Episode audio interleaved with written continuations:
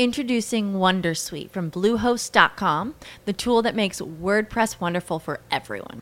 Website creation is hard, but now with Bluehost, you can answer a few simple questions about your business and goals, and the Wondersuite tools will automatically lay out your WordPress website or store in minutes. Seriously. From there, you can customize your design, pick your brand colors, and add blocks. No custom theme or coding required. You'll get content suggestions that you can keep or revise, and with Yoast SEO built in, we automatically help you get found in search engines. From step by step guidance to suggested plugins to an AI powered help bot. Our built in tools make WordPress wonderful for everyone. Maybe that's why Bluehost has been recommended by WordPress.org since 2005. Whether you're a beginner or a pro, you can join over 2 million Bluehost users. Go to bluehost.com slash Wondersuite. That's bluehost.com slash Wondersuite. ¿Hola? ¿Hola? ¿Hay alguien ahí? ¿Me escucha alguien? Uf, no sé yo. Bueno, yo voy a hacer como que sí. Venga. Créeme lo que te digo, episodio 1.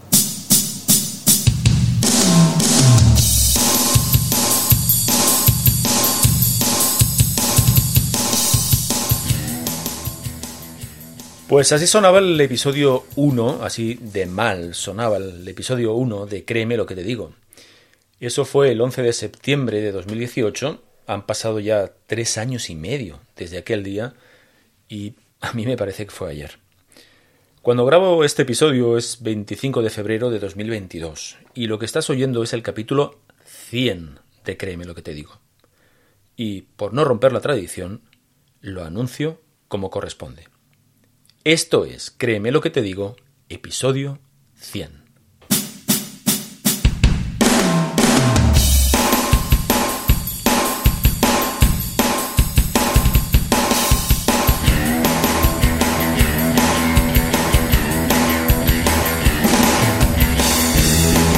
Bienvenido a Créeme lo que te digo, el podcast dedicado al mundo de la persuasión en el que te explico todo lo que tienes que saber para influir convencer e inclinar opiniones a tu favor.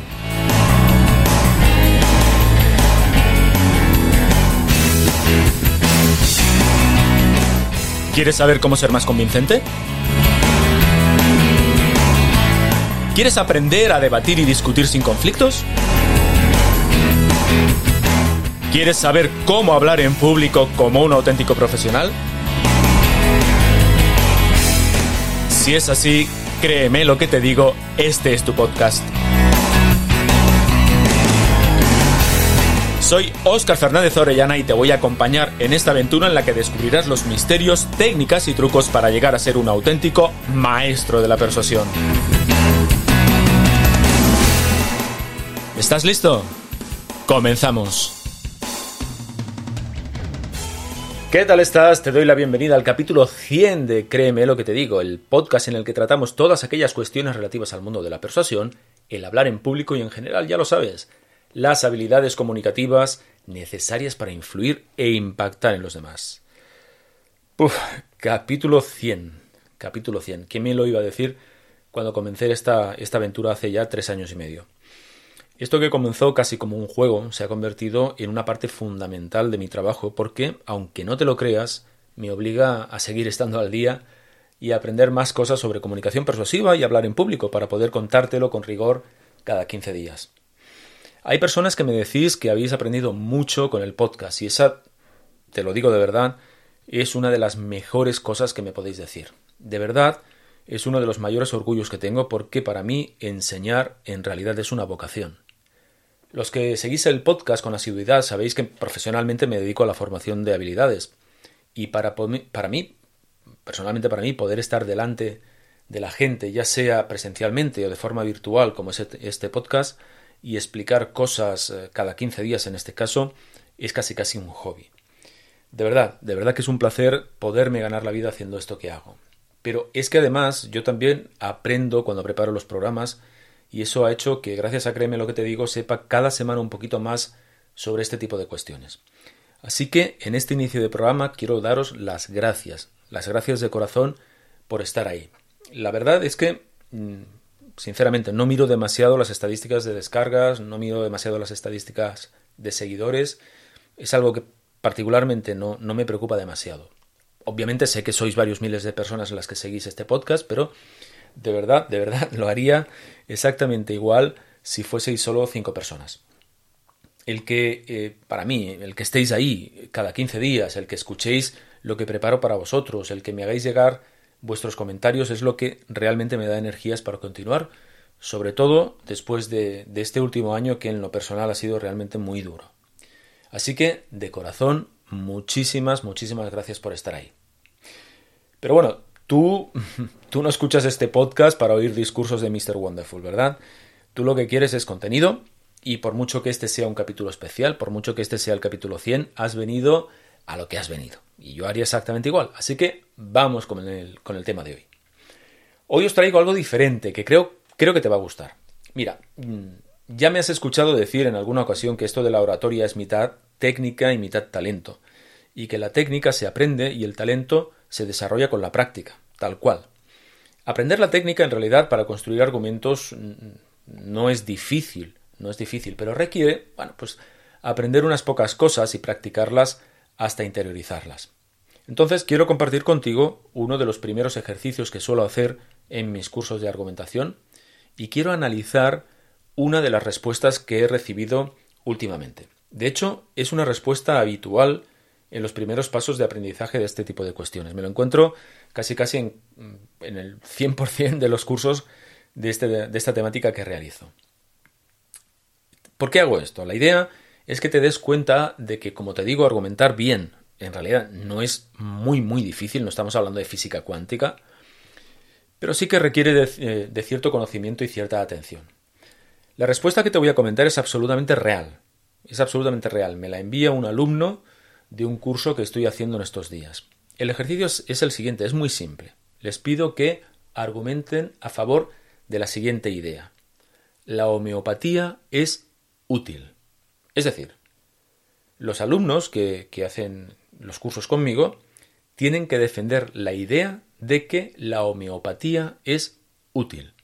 No importa lo que piense la persona realmente. El caso es que deben argumentar a favor de esta idea. A continuación, lo que voy a leer es la respuesta de uno de los, alumnos del, curso y me gustaría que valorase si este argumento te parece sólido o no. De hecho, de hecho te pido incluso, bueno, primero que analices, insisto, si el argumento es sólido o no. Y luego, si quieres, que vayas pensando en cómo lo argumentarías tú. Voy a traducir directamente del catalán, a ver si, si lo hago de manera ágil. La respuesta es la siguiente. Desde hace muchos años se han realizado estudios en muchas universidades que demuestran los beneficios de la homeopatía. Estudios recientes de la Universidad de Wisconsin demuestran que los tratamientos con homeopatía reducen el tiempo de recuperación de las eh, enfermedades. Otros estudios, por ejemplo, los de las universidades de Michigan y de UCLA, demuestran que los medicamentos homeopáticos no producen efectos adversos. Además, los costes de producción de los medicamentos homeopáticos son bajos y se pueden encontrar fácilmente en las farmacias a precios asequibles. Con toda esta información, podemos concluir que la homeopatía es útil. Hasta aquí la respuesta del alumno. De este alumno, que insisto, es, es, una respuesta real de un curso que estoy haciendo en estos momentos en los que estoy grabando el podcast. Y lo que te pregunto es, ¿qué te parece el argumento? ¿Lo aceptarías como válido? No lo voy a repetir otra vez porque, bueno, puedes escuchar este, esta respuesta tantas veces como quieras. Pero este perfectamente podría ser un argumento que podrías escuchar en cualquier, en cualquier lugar, a cualquier persona, y que seguramente en algunos eh, casos pasaría por veraz, te lo creerías. Pero vamos a analizarlo porque verás que cuando pones un poquito de atención, cuando sabes dónde tienes que mirar, bueno, pues este argumento no es tan bueno como parece. Recuerda, la conclusión es aquello de lo que quieres convencer. Y en este caso la conclusión es que la homeopatía es útil. Vamos allá, venga. La primera razón que aporta es que desde hace muchos años se han realizado estudios que demuestran los beneficios de la homeopatía. Esa, digamos que es la primera premisa que presenta. Es decir, viene a decir que la homeopatía es útil porque hay estudios que lo demuestran. Como tal, esta razón es una buena razón, porque está relacionada con la tesis, para empezar, y además ofrece un buen motivo para creerla. Pues, en este contexto occidental en el que nosotros nos movemos, el hecho de que haya estudios científicos que corroboran una idea hace que pensemos que la idea es cierta. Además, añade que estudios recientes en la Universidad de Wisconsin demuestran que los tratamientos con homeopatía reducen el tiempo de recuperación de las enfermedades. Lo que está haciendo aquí es aportar una evidencia que demuestra que la razón que ha propuesto, que la premisa que ha propuesto, es decir, muestra, en este caso, pruebas que demuestran que la razón que propone es verdad, que no se la saca de la manga, es decir, que está sustentada con una prueba, que en este caso los estudios recientes de la Universidad de Wisconsin. Eh, voy, a, voy a hacerlo de corrido para ver cómo suena, ¿de acuerdo? La homeopatía es útil porque desde hace muchos años se han realizado estudios que demuestran los beneficios de, de esta disciplina. Además, hay estudios recientes de la Universidad de Wisconsin que precisamente demuestran que los tratamientos con homeopatía reducen el tiempo de recuperación de enfermedades. Ese sería el primer argumento. Desde luego, eh, alguien que quiera demostrar esta razón, eh, bueno, le pediría, oye, pues dime exactamente cuál es el estudio, enséñame el estudio para ver si realmente el estudio tiene una base eh, científica buena, etcétera, etcétera, etcétera. Pero, en general, digamos que este, este argumento, esta parte de la argumentación, este argumento pasaría o podría pasar como un argumento veraz. Hasta ahí nada que decir. Una cuestión, recuerda que un argumento debe tener tres componentes tres componentes como mínimo. Si nos vamos a los modelos más elaborados, añadiríamos algún otro, pero como mínimo debe tener la conclusión que se quiere demostrar, las razones o premisas que apoyan esta conclusión y las evidencias que demuestran que la conclusión es veraz. Insisto, hasta aquí nada que decir. Sigamos. A continuación, el alumno aporta una segunda razón. Dice, otros estudios demuestran que los medicamentos homeopáticos no producen efectos adversos tal y como demuestran las, universidades de Michigan y UCLA. ¿Qué te parece esta razón? ¿Te parece sólida? Pues en realidad no lo es. ¿Por qué? Por una razón, y es que el hecho de que un producto no tenga efectos secundarios no dice nada acerca de su utilidad. Por ejemplo, el agua no tiene efectos secundarios y no cura. De hecho, alguien podría decir que precisamente el hecho de que no tenga efectos secundarios es una prueba de que no sirve para nada y que por tanto, desde el punto de vista de la utilidad, la homeopatía no lo es. O sea que esta razón no la podría, yo personalmente no la aceptaría como válida. Sería fácil de tumbar. Vamos con la tercera razón, vamos con la tercera premisa. Dice así, los costes de producción de los medicamentos homeopáticos son bajos, así que estos productos se pueden encontrar fácilmente en las farmacias a precios asequibles. ¿Qué te dice esta razón? ¿Qué te parece? ¿Te parece sólida? Vamos a ver. Si te pregunto qué tiene que ver fabricar o si te pregunto qué tiene que ver que fabricar algo sea barato para que sea útil, ¿qué me dices? Pues seguramente me dirás que no tiene nada que ver, ¿verdad? Pues no, nada que ver. Un producto barato puede ser inútil, absolutamente inútil, y un producto caro puede ser muy útil. Así que esta razón no dice nada acerca de la utilidad de la homeopatía. Por otro lado, no se aporta ningún tipo de evidencia para demostrar que la fabricación de los productos de homeopatía sea barata, al margen de que, eh, por otra parte, eso de ser barato o ser caro, en comparación con qué. Es decir, al fin y al cabo, esto es un punto de vista. Por lo tanto, esta tampoco es una razón sólida. Así que eh, cuando he leído el argumento completo, ¿cómo te ha sonado? ¿Te ha sonado veraz? Y ahora que lo, lo hemos analizado, ¿te parece igual de veraz? Pues no. realmente cuando te pones a analizar el argumento y cuando lo miras con un poquito de detalle, la verdad es que es un argumento que es fácilmente desmontable, eh. Perdón. Así que Ah, te, digo una, una cuestión ¿eh? que, es importante en, cualquier caso. Ojo, porque cuando, eh, cuando analizamos un argumento como estamos haciendo ahora mismo y vemos que no es sólido, no quiere decir que eh, no haya personas a la que les convenza. Incluso en algún momento, en algún momento determinado, podría aceptarlo yo como verdadero, eh, pues porque, mira, yo qué sé, pues depende de lo distraído que esté o depende de las ganas que tenga de poner atención a lo que me está diciendo la otra persona. La cuestión es que, eh, y esto es importante, yo lo que pretendo es que tú sepas analizar tus propios argumentos para que realmente sean sólidos. Y por otra parte, pretendo que seas capaz de identificar cuando los argumentos de otra persona no lo son, porque eso te va a proteger de las falsedades y te va a hacer más crítico, y esto de crítico desde un punto de vista positivo. La mayoría de las personas no, saben cómo argumentar, esta, esta es la realidad, esto es lo que yo me encuentro habitualmente en los cursos o cuando miro 50 millones de cosas o cuando hablo con la gente, sinceramente. ¿no? La gente eh, no sabe argumentar y, mucha, y muchas veces son Em, aceptamos como válidos argumentos que no lo son. Y cuando eso ocurre, cuando una persona no sabe argumentar, no sabe eh, eh, incluso mirar críticamente los argumentos de otra persona, en realidad lo que nos está haciendo es más vulnerables ante los engaños de otras personas.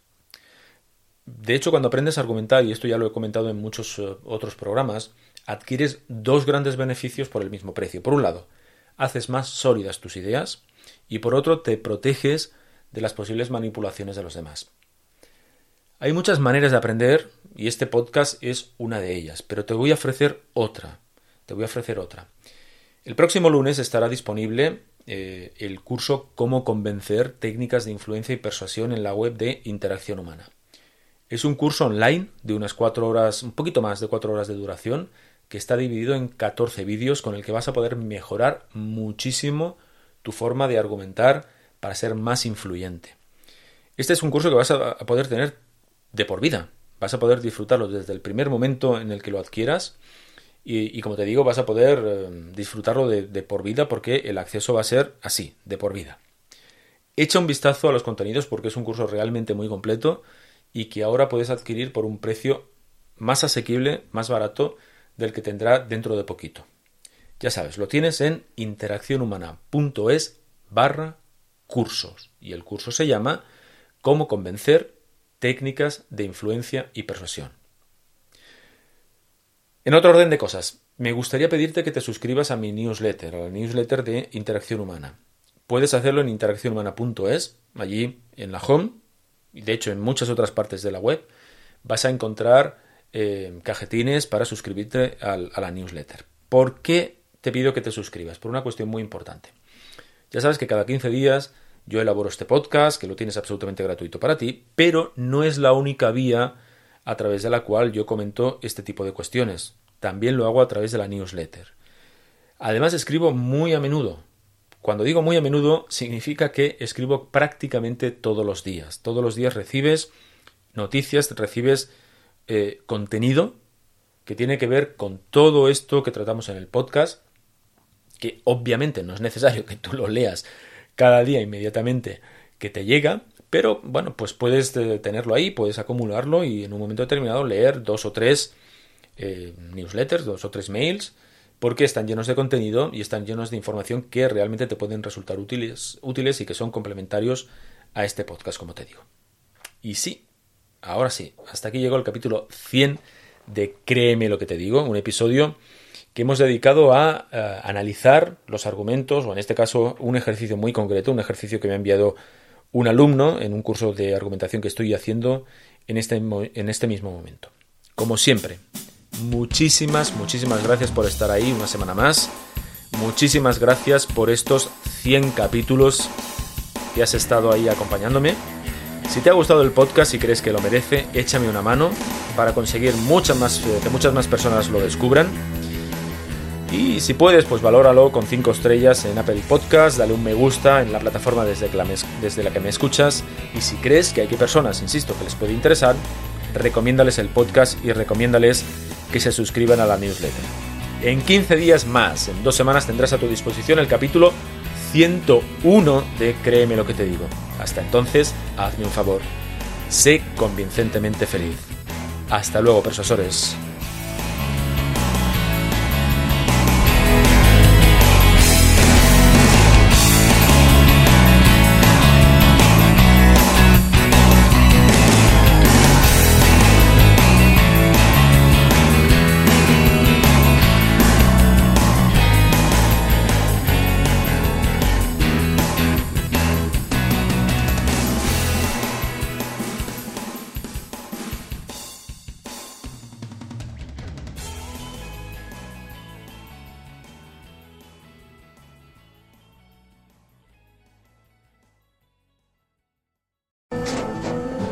Tras un día de lucharla, te mereces una recompensa, una modelo, la marca de los luchadores. Así que sírvete esta dorada y refrescante lager, porque tú sabes que cuanto más grande sea la lucha, mejor sabrá la recompensa. Pusiste las horas, el esfuerzo, el trabajo duro.